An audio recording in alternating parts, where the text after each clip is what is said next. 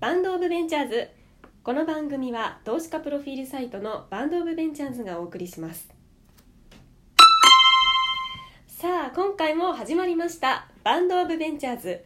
この番組はベンチャー経営者投資家インタビューラジオということで毎回のゲストに今をときめくベンチャー経営者投資家を迎えましてその熱い思いをお伺いしていきたいと思います。これまでの苦労話やここでしか聞けない最新の情報も教えてくれるかもしれません。えそして私本日のパーソナリティはビジネスタレントの田原彩香がここ渋谷道玄坂スタジオからお送りしたいと思います。バンドオブベンチャーズ今回お越しいただきましたのはこの方です。株式会社見つかり代表取締役の表貴則さんです。よろしくお願いいたします。よろしくお願いいたします。はいということでまずは自己紹介からいきましょう。お願いします。はい、えっと、株式会社見つかりの表と申します。えっと、2015年の5月に今の会社を作りまして、ええ。まあ、それ以前は、えっと、証券会社で面接官みたいなことを、まあ、営業の傍らしていて、で、まあ、面接における、まあ、スキル以外のまあミスマッチっていうところが、なんかいろいろ起きるなっていうところで、まあ、それをこうどういうこう、まあ、データを取ったりしてやってたらいいんだろうってところがなんかどんどんどんどん興味が湧いてしまって。ええあの今事業をあのその後一回留学をして、うんうん。で事業を、まあ、留卒業直前に作ったっていうのが、うん。あの今の会社を始めるまでの経緯です。でそれからもう4年ええあ2015年だから2019年ぐらいでそうですすね4年ね半ぐらい経って、うん。まあ、今、えっともうそろそろ2500社のお客様はい。に使っていただいてるサービスになってます、はい2500社ですか、はい。すごいですね。一気に伸ばしましたね。そうですね。まああのやっぱりありそうでなかったサービスっていうふうに言われることとかも多いんですけど、あーありそうでなかった。はい、でそこをちゃんとあとやっぱり HR テクノロジー HR テックっていう言葉とか、まあ、データ分析っていうものの一般化とか、うん。まあ、そういう流れにも一応乗ることもできて今、うん。そういうサービスになってきてるかなと思います、うん。けどまだまだだと思ってます、はい、なるほど。えあれですよね。もともと証券の仕事をされていたので,、はいそうですね。はい。ちょっと違いますよね分野は。そうですね、はい。まあいつもそれじゃあ無理やり結びつけて言ってるんですけど、ええ。まあ、証券も極論すると人間の心 理なんですよ、あ無理やり感ありまあマーケットはいねそうですね。若干。かなり無理やりなんですけどマーケットって最後結局人間の心理で、ええなんかそうい。うところに面白みなんかこう数値化できないものが結局数字になって現れていてなでなんかそういうものを、まあ、当然全部できるとは正直思ってないんですけど、ええええ。なんかそういう挑戦っていうのがこう、うん。まあ、僕の興味の源泉にはあるかなと思ってますね。はもともとその起業したいとかそういうのはあったんですか、視野に入っていたんでしょうい、か？えですね、もうびっくりするぐらいなくてあもう全くなかったんですね。ええどちらかというと投資家みたいな仕事に留学する時は興味はあって投資家になりたいんですみたいな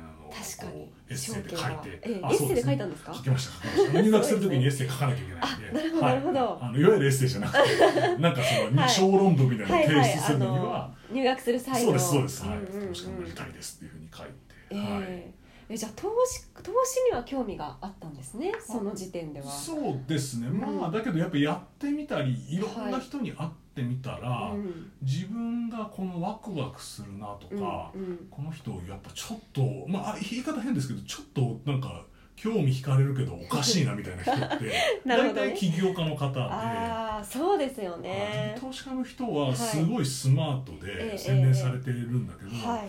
なんかものすごいワクワクっていう感じじゃなかったのを覚えてます。あのシリコンバレーの学校にあー。あてかまあベイエリアの学校に行けたんで、ええ本場ですね。じゃあそうですしたら。ものすごいたくさんあって、うん。いやこれどう考えてもエクセルだろうっていう開発した製品をものすごい危機として語ってる人がいていやそれエクセルだろうみたいな。エクセルだろみたいな。そう。ただ。十分だろうと思いながらもこんなに好きってやっぱすごいなっていうのでなんかなんかそういううんなんかうん生き方みたいなのに挑戦してみたいなっていうのがあって、はい。あのそっち側に。してみたいなと思うようになったっていうのは今も覚えてますね。なるどほど。じゃあその表さん自身もなんかワクワクするけどちょっとおかしいなっていう感じなんですか？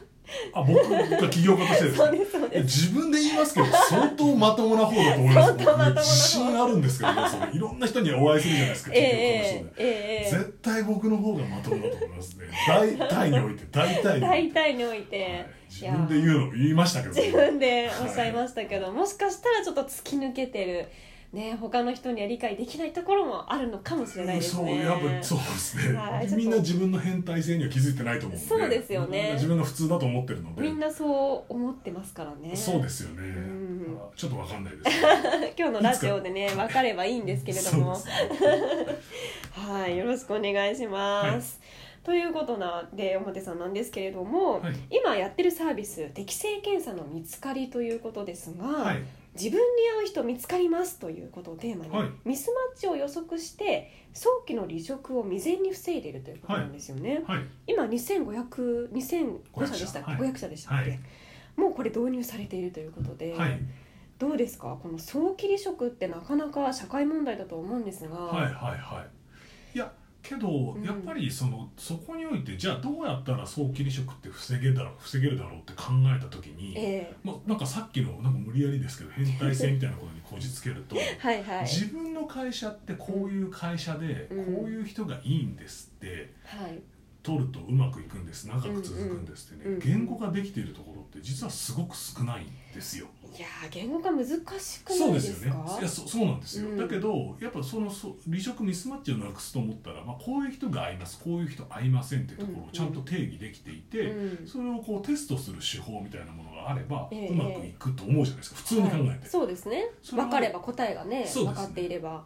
で性格分類っていう、まあ、学問は一応あって、ええ。である程度普通にやるそれは当然自社はこの軸じゃなくてこっちの方がいいとかって絶対あり得るんですけど、うん。とはいえ一般的にはい。こういう分類で人をある程度性格分類して、うん。どういう人がいいのか分かったらばそれと違う人はまあ端的に言うと取らない方が、うんうん。まあ、離職は防げる、まあ、とはいってもうんなん。かその違う人の刺激で伸びるとかってあるのでそこはまた難しいんですけど、ええ。だけどこういう人はこういうところ注意しなきゃいけないってところは分かってきて、うん。でそこを注意して面接しましょう、うんうん。だからそれも分かった上で違う人も取りましょう合う人取りましょうみたいなことができるようになるので、うん。極めていやミスマッチ防ぐんだったらこうやるでしょってことを当たり前にやっているだけっていう感じです、当たり前のことをきちんとやってるっていうことなんですか？そうですねそうですね。なんか、うんうん。あのだけどやっぱテストとかでも会社の性格って取れるんじゃないの？とかってふと思うじゃないですか、うんそれやってみますとか、うんうん。たくさんでたくさんいる人の方がそういう性格の会社って言ってある意味いいんじゃないの？まあそれはうん。インパクトのある人と経営者さんがそうとかってあると思うんですけど、えーじゃないのとかってあるじゃないですか、はい。でやってみてやってみて、うん。合うかどうか見てみてで結構成果が出てきているっていうのが我々の会社ですね。そうなんですね、なるほど。これでも皆さんまず適正検査を受けていただくそうですね。ことですよね。はい。であのステップとしては。そうですね。あの、うん。他の適正検査のサービスのうん。一番大きな違いは、はい。社内の人のデータをうん。取ることが前提にある程度なっているところです、社内だけじゃなくて。あ社社外だけじゃなくて。社外応募者だけじゃなくて、ええええええ。社内の人のデータも取ってそれと比較が簡単にできるっていうのがもう一番大きな違いですね。なるほど、今活躍されている方のデータ例えばを取ることができたりするわけですよね。おっしゃる通りです。はい。うんうん、で適正テストテストっていろいろあると思うんですけれども、はい。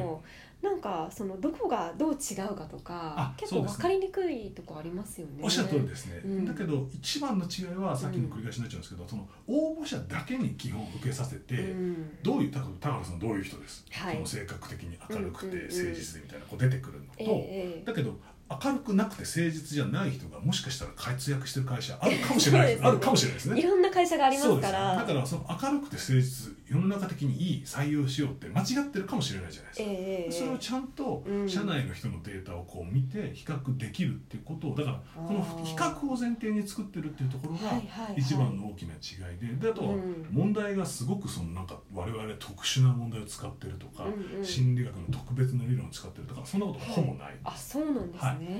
一つ大きな特徴としてははい。すごいテストが簡単に受けられるってことがあります。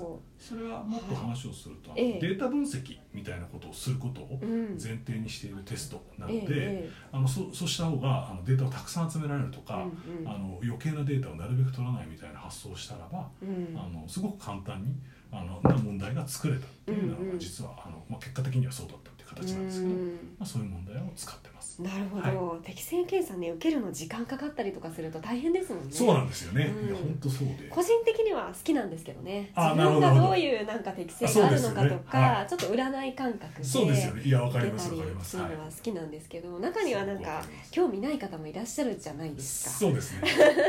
あだからやっぱり結構人間の根源的な欲求としてどんな自分なのか知りたいっていうのはあるので、そうですよね。興味なんか何かしら上があるとか、うん。おって盛り上がるケースがほとんどな気がしますね。結果的にです結果的にはい。やってみたら面白かったよみたいな。そうですね、はい、えー、なんか受けたくなってきましたがうん適正検査見つかりということでね今はい。日 T シャツもね着ていただいておりまして、アピールしていただいております。